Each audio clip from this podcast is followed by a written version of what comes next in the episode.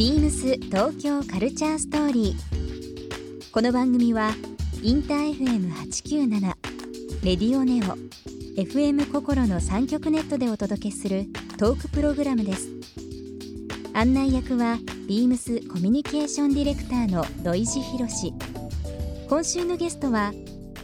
雑誌オーシャンズ編集長の江部俊樹です去年編集長に就任された江部さん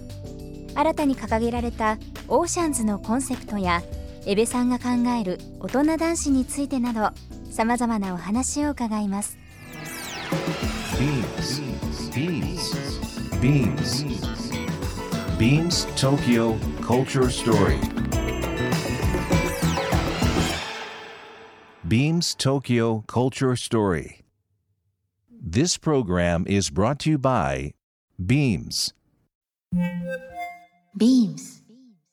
ありとあらゆるものをミックスして自分たちらしく楽しむ。それぞれの時代を生きる若者たちが形作る東京のカルチャー Beams 東京カルチャーストーリー。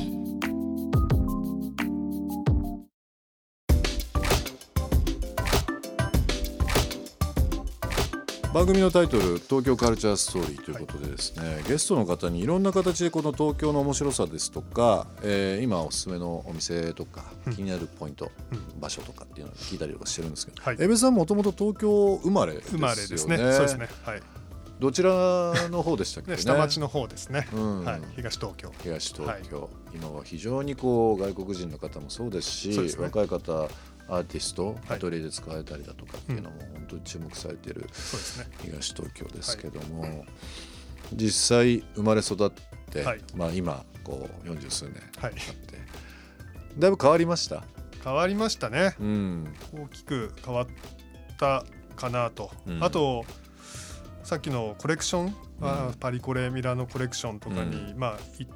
たり、まあ、ニューヨークへ行ったりとか、うん。いろんな街をこう編集者として訪れ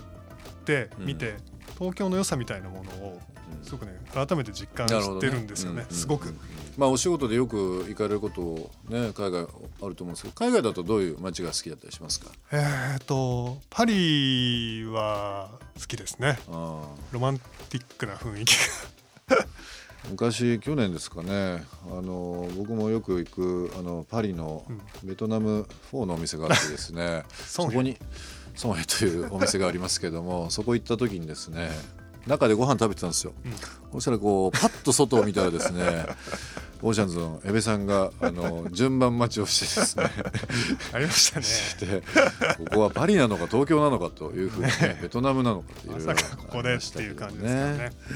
パリはでも本当にあのどこ切っても絵はがきじゃないですけど、やっぱりそうですね。綺麗な街ですよね綺麗な街でねいいですよね。あとはもうやっぱりロスとか。うん、あとちょっと規模は小さいですけどサンディエゴとかはうん。やっぱりまあ好きな街いいですよね、うん。うん。アメリカ西海岸も独特ですよね。ね。上のシアトルからサンディエゴまでもう全然違う都市がババッと並んでて、同じアメリカなんですけどそうまあ文化が、違う。違いますよね。面白い。思いますよね、うん。サンディエゴなんかも本当メキシコ国境なのでもうラテンの香りがもそうですね。うプンプンするとこですしね、波もいいですか？波もねいいんですけどなかなかね、うんあの仕事で行ってるんで、うん。指を加えて見てる感じですいうからね。形ですかね。まあそんな海外、えー今名前いろいろ出ましたけど改めてその東京、はい。例えば街とか、うん。エリアで、えーも構いませんけども、うん。なんか最近気になるとか気になるところ実は年明けにオフィス編集部が引っ越しまして、はい。東京タワーのたもとなんですよ、うん本当に、うん。うんまあし下というか、でこんなに東京タワー見たことなくて ですね。改めて見るとやっぱり、まあ、いい景色だな、まあ東京のやっぱりシンボルだなとも思いますしで東東京行けばさっき土井さんおっしゃったようにすごくいろんなものが変わっていて、こう、ね、ノスタルジーに浸浸れば昔は良かったなとかっていう声もあるんでしょうけれど、うん。やっぱりこう街も生き物なんで、うん。こうあ成長してるなとかこういうふうな今表情なんだなとか、まあ、この先もいろいろね変わるんじゃないかなと思いますし、そういうどこの街というよりは東京という一つの、まあ、大きな生き物うん。自体の動きが見てて面白いかなと思いますね。はい、ビームス東京カルチャーストーリーここで一曲。ゲストのオーシャンズ編集長江部俊樹さんに曲を選んできていただいてております。曲のご紹介の方お願いします。えー井上陽水さんの東京です、えー東京の街のまあ素晴らしさっていうんですかね。街の面白さみたいなことがぎゅっと詰まっていてこの曲を選びたいと思います。編集長になられて、えー来月で丸1年ですね。そうですね。まあ本当にあっという間の1年だったかもしれませんけども。あっという間でしたね。まあ今年2020年、まあ、編集長になられて1年、はい。えーいろんな形で、えーまあ前向きポジティブなエベさんだと思いますけどもやってみたいこととか、うん。まあ編集長としてでも構いませんし、うまあ個人のエベさん、えーはい。2020年、うん、なかなか続かないというふうなことはありましたけど こんなこと始めてみたいとかってあったりしますか？始めてみたい。じゃあオーシャンズの編集長としてですけれど、あのーまあ紙の雑誌を作る、まあ、プライドは持ちながらやっぱり紙を飛び越えた取り組みうんっていうものはいろいろやってみたいなと思っていてですね、まあ、もちろんウェブもそうですし、えー例えば雑誌を飛び出したリアルスペース、うん。例えばイベントみたいなものもそうかもしれないですし、あとうち定期購読者の方が非常に多くてですね、えーまあ万何万人単位でうん。定期購読者の方がいるユニークな雑誌なんですけれども、まあ、そういった方たちを、まあ、コミュニティとして、うん。まあ、お呼びして何か取り組みをしてみたりとか、えーもしかしたら音が聞こえるラジオ番組みたいなことをやってみたいなとか本当ラジオですか？うん、本当にねそれはね思ってます。ラジオ大好きなんです僕、うん。まあでも本当にあの全国読者いらっしゃる中でねあのアクティブな方非常に多いかと思いますので、車でどっか出かけられるとかね。そうですね。うん。まあ通勤も含めてですけど、まあこの聞くタイミング、まああとは電車なりもしかしたら自転車通勤とかいろんな人いるかもわかんない、ラジオ聞く人非常に多分いらっしゃると思いますけどね。ますよね。僕も毎朝ねあのラジコでインター FM さんを聞きながらお。出勤を してますけれどもあのーやっぱりこうさっき言葉の強さっていう話がありましたけどラジオって、ね、昔そのちょっとこう弱いメディアなんじゃないかなんて言われてましたけど、うん。僕そんなこと全然思わなくって、うん。今土井さんおっしゃったように車に乗ってる時電車乗ってる時うん。何かこう移動してる時とか家でお料理作ってる時なんかもラジオってすごくこうんう入ってくるんですよね。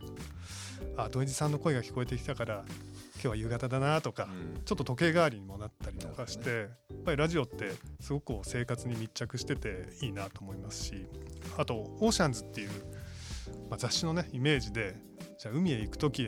に聴きたい音楽の番組なんてやってみたいなとかまあね、そんなことを日々妄想してますね。矢部さん特にあのまあお忙しい中ではい。いつも思うんですけど、結構本読まれたりだとか、はい。言葉大切にされるなっていうのを思っていて、はい。で僕この番組でもいつも話すんですけど、ラジオと小説って本当に近いなと思っていて、なんかこう本を読む感覚でラジオを聞いてるんですよ、うんいつもね。逆もそうですけど、余白がすごくあってありますねなんか情報が逆にない分自分の頭の中でいい余白を作りながら、その言葉の大切さとか、うん風景見たりとかっていうのが、やっぱりねラジオとか小説はすごくできるんで、うん人それぞれその余白の使い方とか色とか違うわけじゃないですか。そうですね。なんかそれがねまたねなんか何とも言えないその飽きのこない良さというかね、そうですね。うん、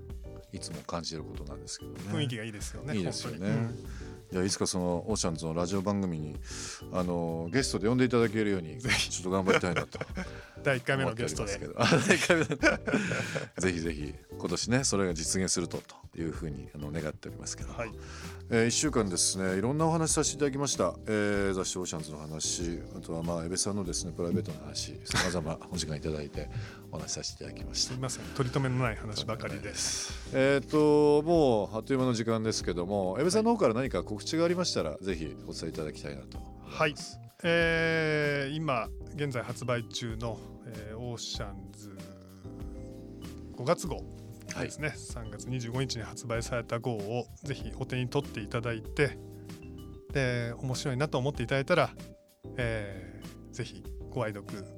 いただければなと思ってますし、あのさっきお話ありましたけどね、オーシャンズ非常に定期購読者が多いというふうな話ありましたね。はいということはつまり読者の方がですね迷子迷子楽しみにされていて、ね。企画によってその、ね、書店とか、えーまあ、コンビニはじめいろんなところで買うというよりは、はい。毎回毎回楽しみにされている方が多いということなのでそはいれってね本当に素晴らしいことだと思うんですよ。ねありがたいことですから、うん、その読者の皆さんのご期待に応えられるようにそうですね。楽しいことをいろいろしてお伝えできればなと思ってますけれど2月25日からですね雑誌が新しくなって、まあ、新連載ですとかいろんな企画が増えたりですとかしまして、今回3月25日も非常に面白い号になっているという部分ではい。編集長からもお答えいただきましたので、ぜひリスナーの方もこのおシャツご覧になっていただければよろしなと思いくお願いいたしま。す。ビームス東京カルチャーストーリー今週のゲストは雑誌オーシャンズの編集長、えー、江部俊樹さんにお越しいただきました。どうもありがとうございました。ありがとうございました。ビームス東京カルチャーストーリー。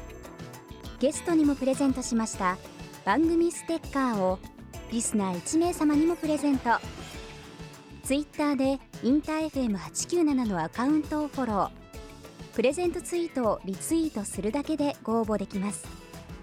また番組への感想は「ハッシュタグビームス897」